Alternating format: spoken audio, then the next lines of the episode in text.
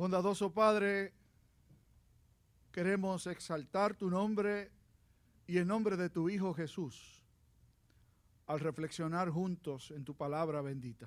Concédenos tu gracia por medio de tu Santo Espíritu, que haga de nuestros corazones un terreno fértil para oír tu palabra, para que ésta pueda crecer y dar frutos para tu gloria y honra.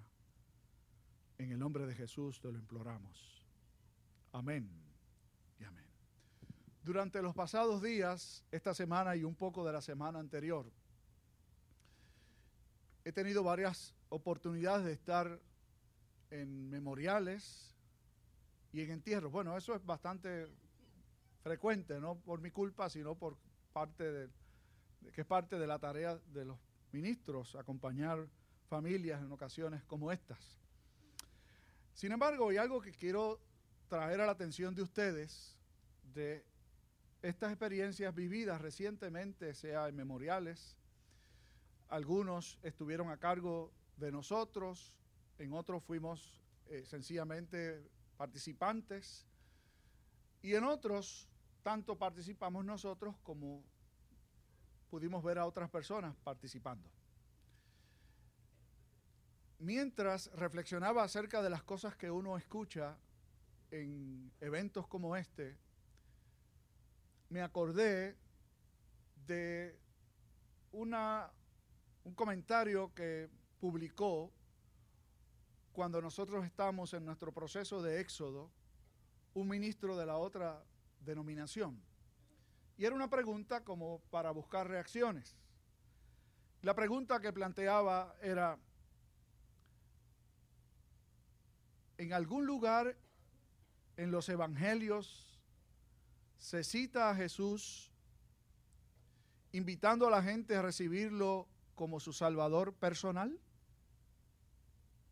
La pregunta era esa. En algún lugar en los evangelios se cita a Jesús invitando a la gente a recibirlo como su Salvador personal. Y entonces yo vi las reacciones de algunos de sus compañeros asintiendo con él como confirmando, en ningún lugar en los evangelios aparece tal cosa, sino que tal concepto de recibir a Jesús como Salvador personal es producto del desarrollo de la mente de la iglesia. Jesús no lo dijo. Jesús no habló de eso.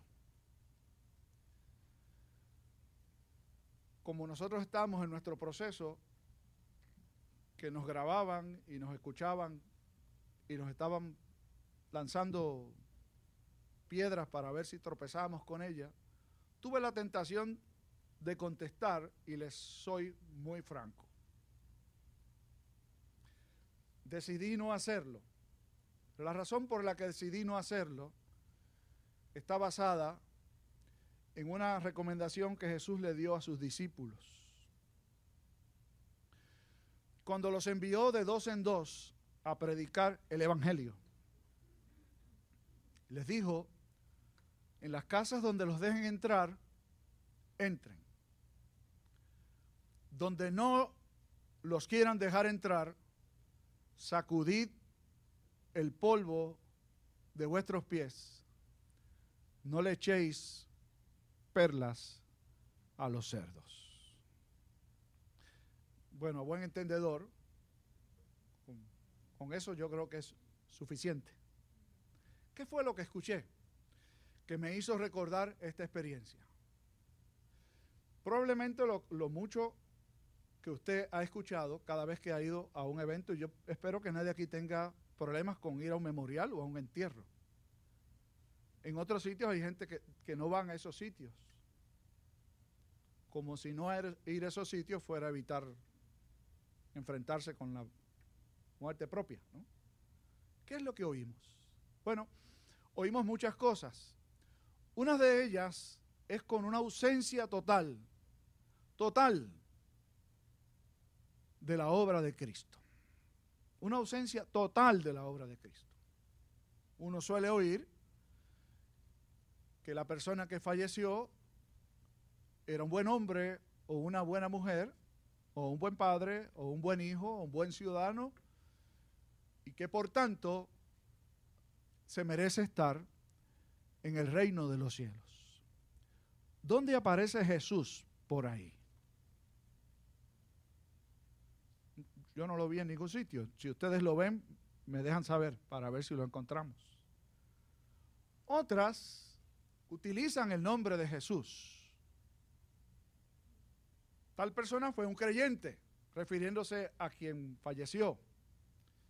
Si seguimos el ejemplo de este creyente, vamos a tener vida eterna. ¿Dónde está Jesús? Bueno, que el que murió fue un creyente en Jesús, nada más. Pero seguir su ejemplo no es hablar de que hizo Cristo. Otros, y estoy hablando ahora de un ministro, sí habló de Jesús. Citó Juan 14 y yo dije, va bien. ¿Qué dice Jesús? Yo soy el camino, la verdad y la vida. Nadie viene al Padre si no es por mí. Y yo allí sentado decía, Va por buen camino el muchacho. ¿Qué hizo luego? Dijo, del pasaje desprendemos que Jesús es nuestro mayor ejemplo. No el Salvador, el ejemplo. Y si seguimos el ejemplo de Jesús, encontraremos la vida eterna. Y si yo hubiera sido un juez de esos concursos en donde la gente se cuelga, hubiera hundido el botón y hubiera sonado un ah. Porque habló de Jesús. Citó la escritura. Pero dejó a Jesús en el plano de un ejemplo. No me extraña, Yeramar y yo compartíamos, además de Carlos, Carlos lo veo con bastante frecuencia, pero Yeramar me decía, Carlos se queda callado muchas veces y, lo que va a decir yo creo que lo dice cuando le toca decirlo. Yeramar me decía, yo no he estado en un funeral en donde hagan lo que nosotros hacemos o que prediquen lo que nosotros predicamos. Yo quisiera que encontrara más lugares de esos. A mí no me extraña. Los seminarios en donde se forman los ministros de hecho, del que salí yo, enseñan a un Cristo pequeño. ¿A qué nos referimos? Jesús es un gran profeta, un gran ejemplo, un hombre de Dios. Pero se queda allí la cosa. Nos enseñó muchísimas cosas. Y toman el pasaje de la escritura y lo, interpretan en planos muy humanos, como lo podría haber hecho cualquier hombre aquí en la tierra. De hecho, hay grandes pensadores en la historia, muy buenos. Hay teorías de práctica de la vida cotidiana y de cómo enfrentar las situaciones muy buenas. Yo vi uno el otro día que era algo de la filosofía tolteca. No sé cuántos han visto la cosa esa, ¿no? Muy bueno, eran los, creo que son cuatro principios de la filosofía tolteca. Y quien publica el, artículo, o la organización que lo publica es Cree en vos. Cree en vos. En el español boricua es cree en ti mismo. Muy bonito todo. ¿Dónde está Cristo? Pregunté yo. En ningún lugar.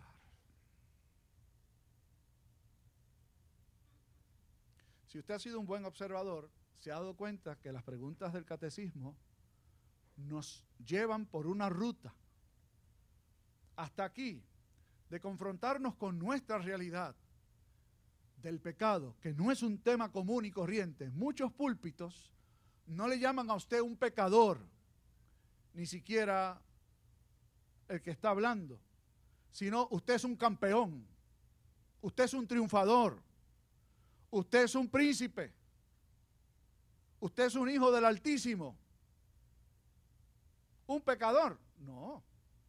¿Cómo le vamos a decir a la gente que son pecadores si lo que necesitamos es levantarle el ánimo?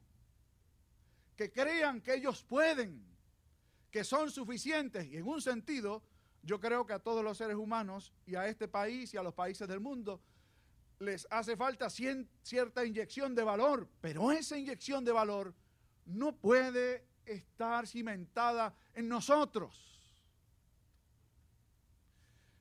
Si usted pudiera presentarse delante de Dios como un guerrero victorioso por sus propias capacidades y llegar delante de Dios y decir, Señor, me debe dejar entrar porque yo hice mi mejor esfuerzo posible y realicé muchas buenas obras.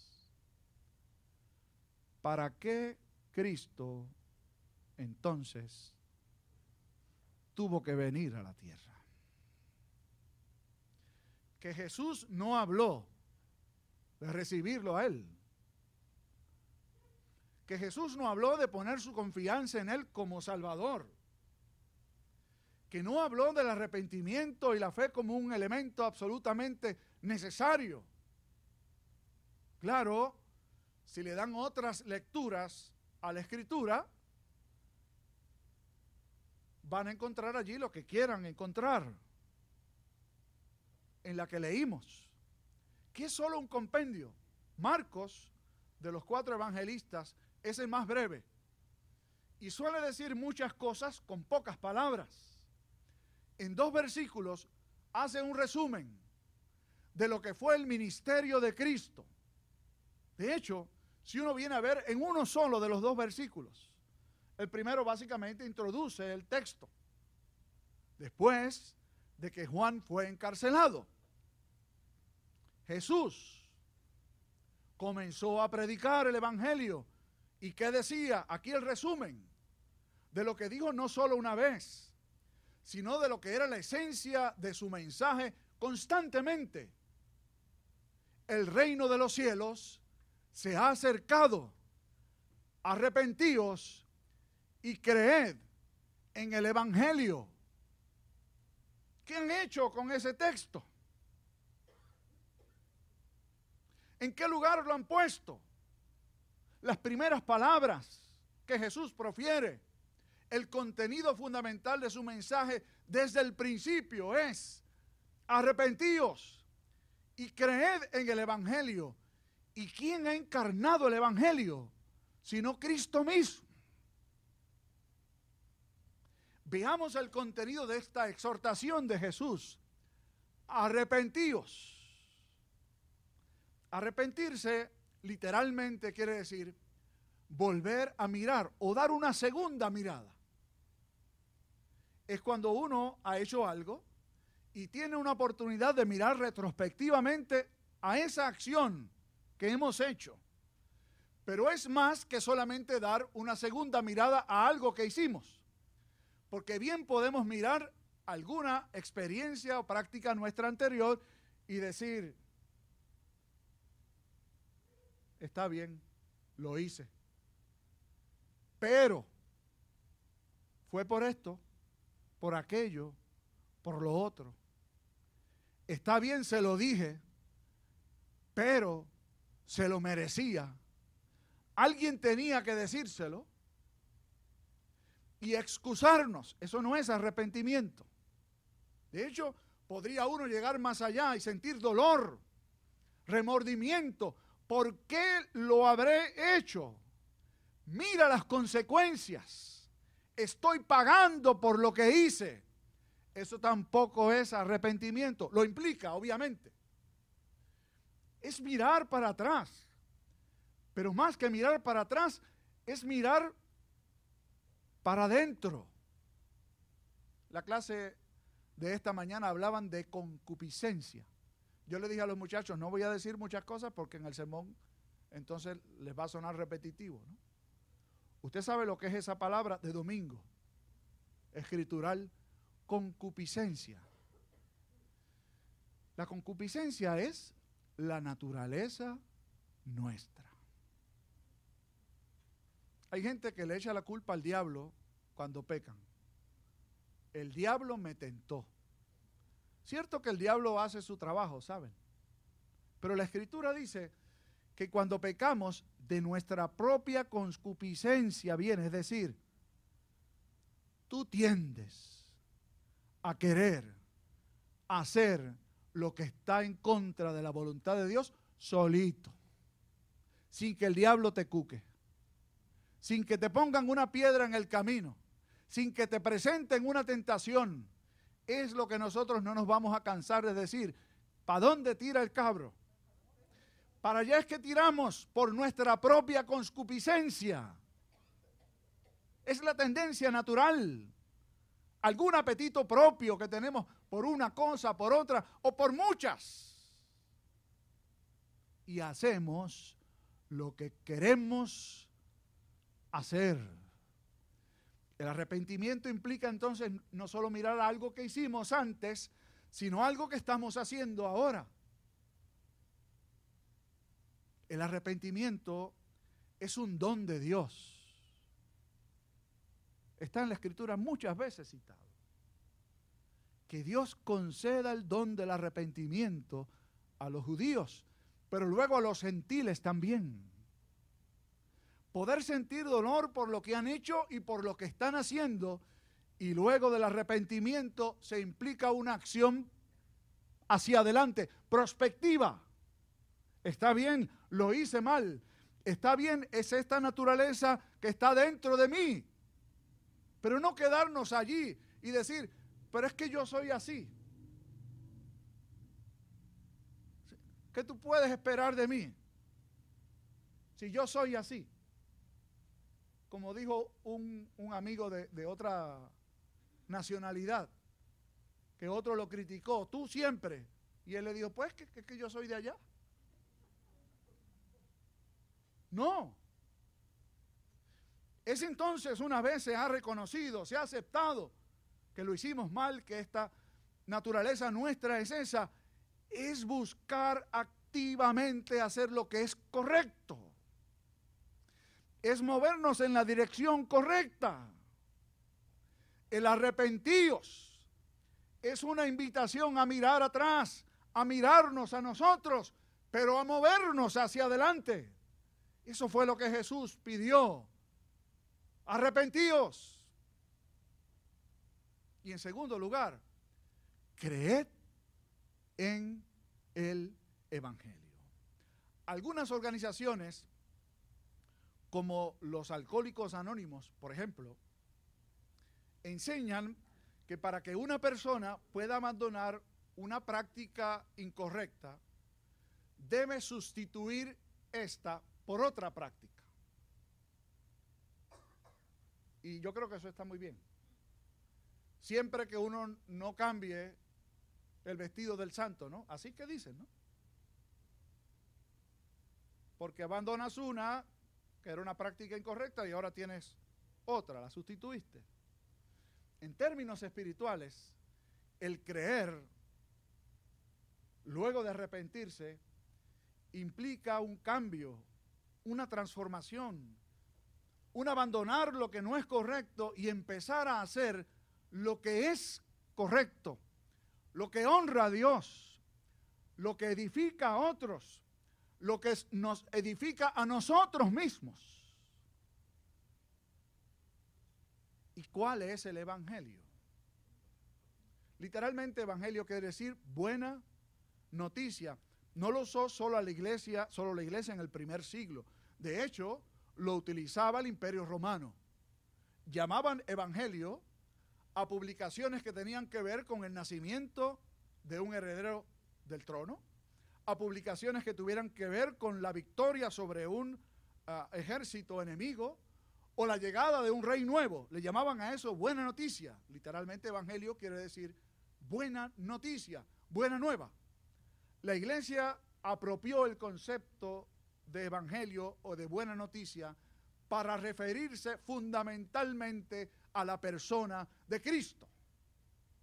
Hablamos del evangelio, debemos estar hablando de Cristo. Pero ¿cuál Cristo? con Cristo pasa lo que pasa con muchas otras prácticas, con otras personas y con otra gente. Por ejemplo, si usted va a hablar de Carlos, usted puede decir que Carlos es un buen muchacho, es un buen esposo, y se quedó allí. ¿Es eso, Carlos? ¿Describe eso la totalidad de su persona? Claro, usted va a tomar la que conoce o la que le cae más simpática. Lo mismo pasó con Jesús. Y eso lo comprobó en su propio ministerio público.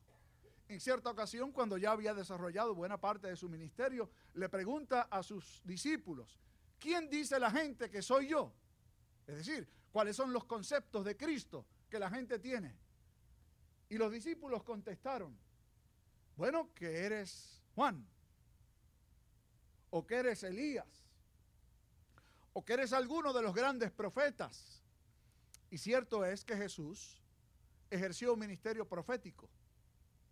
Otras personas lo veían como un obrador de milagros. De hecho, lo seguían a donde quiera que iba porque él obraba milagros. Les dio de comer, sanaba enfermedades, levantó personas de los muertos. Y cierto que Jesús es un sanador, correcto. Pero vino Jesús a ejercer un ministerio profético? ¿Vino Jesús a enseñar? ¿Vino Jesús a sanar solamente? No. Jesús vino a hacer lo que ningún profeta hizo, lo que ningún maestro hizo, lo que ningún obrador de milagros hizo. Él es nuestra redención. Él vino a morir por nosotros. Ese es el Cristo.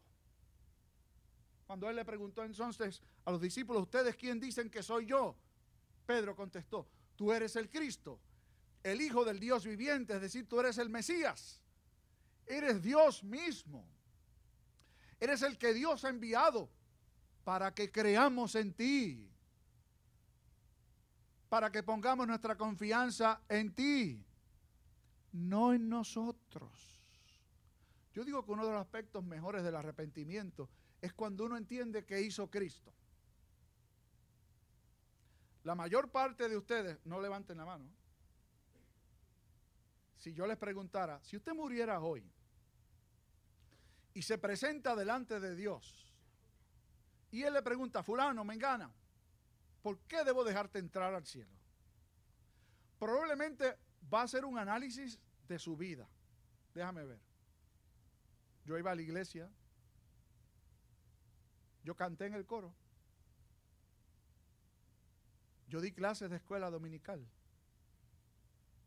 Yo me portaba bien, con algunos fallitos, porque nadie es perfecto, pero yo hice las cosas más o menos bien. Con Hacienda, pues una vez mandé un cheque de 150 con una nota que decía, si no puedo dormir, mando el resto.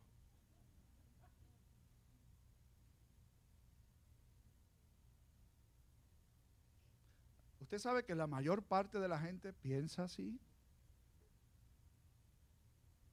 Que Dios va a evaluarnos y nos va a pesar.